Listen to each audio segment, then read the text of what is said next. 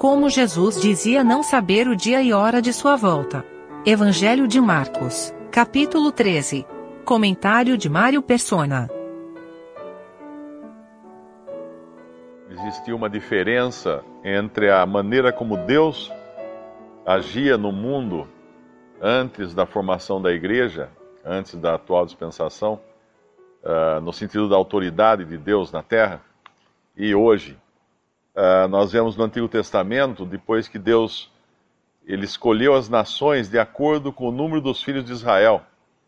Então ele colocou uma referência uh, para as nações que era Israel. Então tinha Israel como a sua preferida na terra, e Deus assim exercia o seu juízo sobre todas as nações em relação a Israel. Então, às vezes, a gente fica espantado, mas por que, que Deus mandava tirar uma nação da terra para Israel poder entrar no lugar dela? Porque Israel era o povo que Deus escolheu. E Deus não tirava a nação da terra até que se cumprisse o seu tempo de iniquidade. Por exemplo, quando ele, quando ele mandou destruir, quando ele destruiu uh, Sodoma e Gomorra, é porque tinha chegado num nível de iniquidade que era insuportável diante de um Deus justo, de um Deus santo. E ele não podia deixar passar. Tem uma passagem no Antigo Testamento, quando Israel está entrando na terra e tomando a terra, ele diz assim que uh, os amorreus não foram tirados porque ainda não tinha se enchido a, a medida de iniquidade dos amorreus. Ou seja, eles estavam ainda com ainda com crédito antes deles poderem tomar totalmente a sua iniquidade até o ponto de serem de, de, precisarem ser destruídos, como Deus ia fazer com Nínive. Porém, Nínive se arrependeu. Ele avisou antes e Nínive se arrependeu. Uh, todos esses povos, eu tenho certeza, também tinham seus avisos e tinham as suas uh, maneiras de, de se proteger ou de escapar, arrependendo-se também e se sujeitando a Deus. Teve um povo até que eles, quando ficam sabendo de Israel, eles até fingem, né? E vão lá vestidos de, de roupas velhas e com pão bolorento, pão seco, uh, usaram de um estratagema, porque eles temeram a Deus. Eles sabiam que eles iam ser destruídos se eles não, não tomassem uma atitude. Mas essa era a maneira de Deus governar o mundo, uh, governando no sentido de nações. Hoje eu creio que é diferente, porque hoje nós estamos no dia da graça nós não vemos Deus destruir uma nação ou fazer coisa assim, uh, mesmo porque Israel hoje está deixada de lado. Então, no, nós vivemos hoje num tempo uh, que é o tempo dos gentios, e, e Deus está tratando com pessoas individualmente. Ele abriu essa, essa porta para os gentios entrarem, e Deus hoje lida com pessoas individualmente. A salvação é pessoal uh, não é nacional, como era a salvação também de Israel no Antigo Testamento, era, era tudo tratado em nações. E quando a igreja foi arrebatada, Deus vai voltar a lidar com o mundo do mesmo jeito que ele lidava no Antigo Testamento. Tanto é que virão juízos sobre nações. Quando Cristo vier, ele vem para julgar as nações. Quando ele reunia os bodes as ovelhas, lá, lá, em Mateus 25, fala que ele vem uh, para julgar as nações. Obviamente, nações são feitas de indivíduos, né? mas essa é a maneira diferente de Deus julgar em diferentes épocas e exercer então sua autoridade na terra. Hoje, hoje mesmo Israel está sujeita às autoridades que Deus estabeleceu. Uh, Deus uh, colocou, depois da, da desobediência de Israel, Deus colocou o poder na mão dos gentios. O primeiro foi Nabucodonosor, que Deus chamou de rei de reis. E isso vai perdurar, depois foram diferentes reinos até o dia em que o Rei de Reis vai voltar e assumir o seu papel aqui na terra como governante. E quando ele vem, ele vem para toda a terra. Um versículo interessante aqui que causa uma certa confusão é o versículo. Uh, versículo 26 do nosso capítulo 13 de Marcos. Então verão vir o filho do homem nas nuvens com grande poder e glória. E ele enviará os seus anjos, ajuntará os seus escolhidos, desde os quatro ventos da extremidade da terra até a extremidade do céu. Abrindo lá em, em Lucas, capítulo 17, versículo 23, e diz-vosão, eis aqui, ou ei-lo ali, não vades, nem os cigais, porque como o relâmpago ilumina desde uma extremidade inferior do céu até a outra extremidade, assim será também o Filho do Homem no seu dia. Uh, essas passagens causam muita confusão, né? Tem até agora cristãos acreditando que a Terra é plana para poder encaixar essa passagem, porque eles dizem que é impossível todo mundo uh, observar a vinda de Cristo ao mesmo tempo, uh, como numa Terra redonda, porque se ele vier de um lado, tem gente morando do outro. Mas na realidade isso aqui é apenas para mostrar que a manifestação dele vai ser pública e notória, mas não uh, simultânea. Não é que todos de uma de, ao, ao redor de todo mundo vão enxergá-lo ao mesmo tempo. Ele virá. Virá, verão, né, no versículo 26 do nosso capítulo, então verão ouvir o Filho do Homem nas nuvens com grande poder e glória. Ele virá, assim, nas nuvens com grande poder e glória. Mas ele virá para descer aonde ele subiu nas nuvens, que é o Monte uh, das Oliveiras, em Jerusalém. Foi assim que os, uh, os anjos falaram: assim como o visse subir, ele vai descer e vai colocar o seu pé na terra, como fala lá o profeta, não sei se é Zacarias ou Malaquias, que fala dele colocando o seu pé na terra, no Monte das Oliveiras. Agora, a partir daquele momento, começa uma série de eventos na terra e, e pessoas vão, vão vê-lo em momentos diferentes. Não que não vão, não que vão deixar de vê-los, eu, eu, eu entendo assim, não sei se o irmão pode esclarecer mas eu creio que. Porque tem um, tem um momento até, eu não me lembro o versículo agora, que do norte eles escutam notícias de Israel e descem então para Israel. Que notícias essas? Que Cristo está lá. Que chegou alguém lá, que tem alguma coisa acontecendo lá. Então, no, no final, todo mundo, obviamente, vai ser alcançado dessa maneira, né? Mas ele vai descer primeiro em Jerusalém e ali uh, desengatilhar uma série de eventos que vão, como a gente está lendo em Apocalipse, vão uh, atingindo primeiro certas partes da, do mundo, depois outras partes, até que no final são juízos para o mundo inteiro. Não sei se. Eis que vem com as nuvens e todo olho o verá, até, me, até os mesmos que o traspassaram, e todas as tribos da terra se lamentarão sobre ele Sim, amém. Que às vezes nos confunde um pouco. É, essa geração que fala no versículo 30, eu entendo que é a geração dos judeus, é a, a, a, a etnia ou a classe dos judeus, né, que não passará, não passaria sem que as coisas, todas as coisas aconteçam.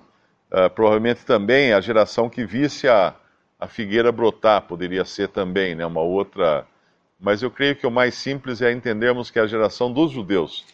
Os judeus estariam aqui ainda como judeus, como geração, uh, para quando o Senhor viesse. E outra coisa importante também é o versículo 31: Passará o céu e a terra, mas as minhas palavras não passarão. E o Senhor fala. Então o que o Senhor diz vai, permane vai permanecer eternamente. Hoje nós estamos, quando a gente vai no museu, né, a gente vê, ó, isso aqui é uma, um livro, foi publicado em 1500 e alguma coisa, ó, isso aqui é uma, um vaso lá da dinastia Ming, de não sei quando, isso aqui é uma pedra, um... Agora, nós temos na mão aqui uma coisa que começou na eternidade e vai permanecer na eternidade. Todas as coisas vão passar. Mas as coisas com as quais nós estamos nos ocupando, que é a palavra do Senhor, essa não vai passar nunca. A gente pensa, uh, tantas coisas passam, né? Moda passa, a gente vê fotografia de 30 anos atrás, dá risada, fala, nossa, eu usava essa roupa aqui, que ridículo. Mas a, a, a palavra de Deus nunca vai ser ridícula, nunca vai ser fora de moda, nunca vai passar. Ela vai ser sempre atual, eternamente. Quando a gente percebe isso, a gente vê o valor que tem a palavra de Deus. Porque, ainda que alguém possa falar assim, ah, mas ela fala de coisas que são da terra, sim, mas são coisas que são da terra com, com, como figura de coisas celestiais. ela fala de um tabernáculo no Antigo Testamento, mas tem um tabernáculo no céu que é o, a representação verdadeira daquilo que o retrato no Antigo Testamento mostrava. Então, ainda que algumas coisas pareçam ser temporais, ela é eterna e vai sempre ser eterna, ela sempre vai existir. E uma outra, uma outra coisa também aqui, que quando alguns levantam isso, né, um questionamento, daquele dia e hora ninguém sabe, no versículo 32, nem os anjos que estão no céu, nem o Filho, senão o Pai. O Senhor Jesus não sabia a hora que ele vinha? Ele, será que ele não sabe a hora que ele vinha?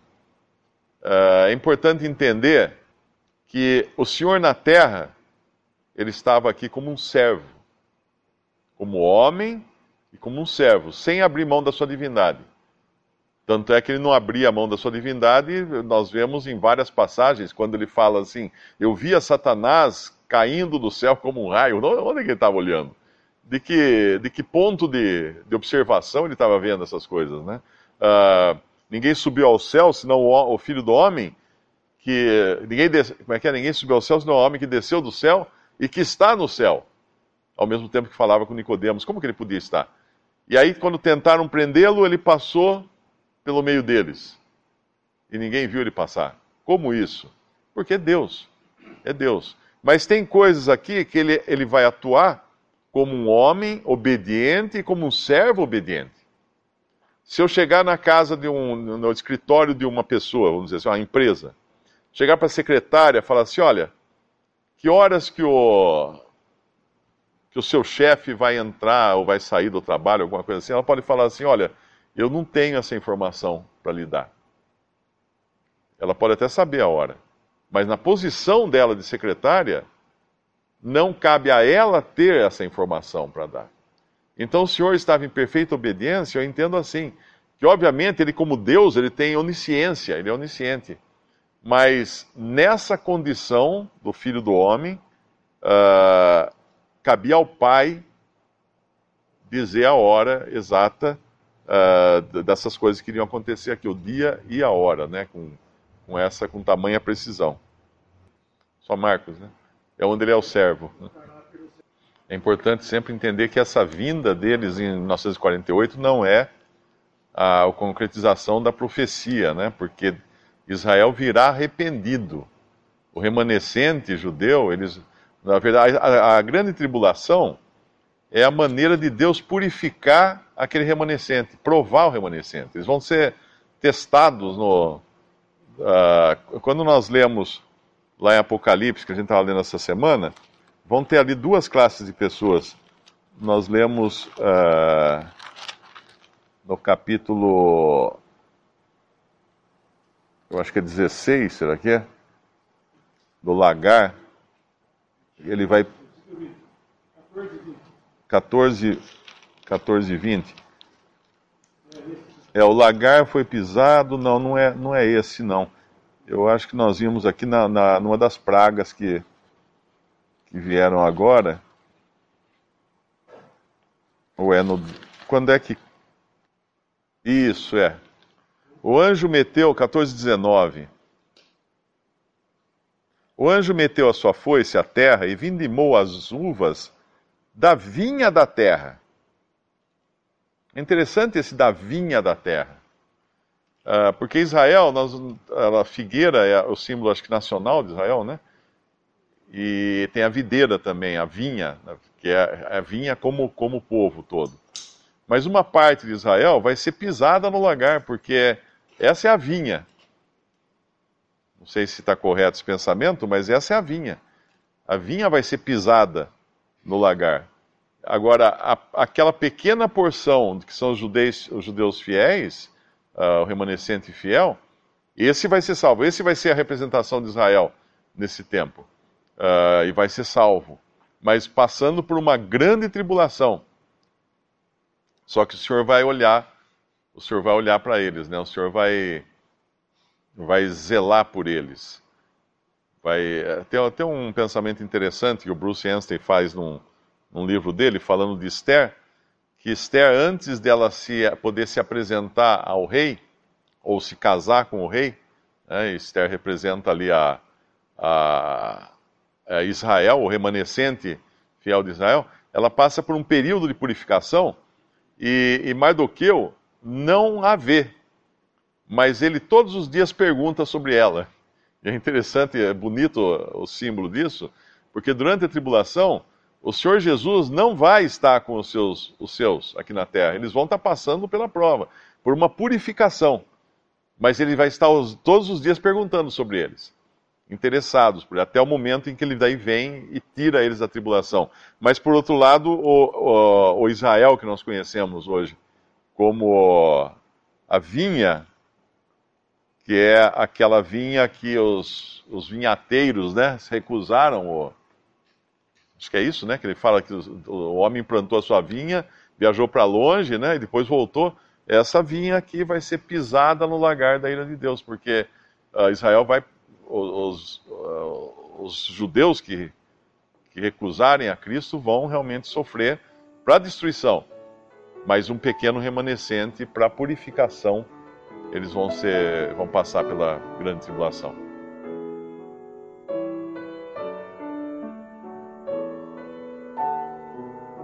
Visite respondi.com.br.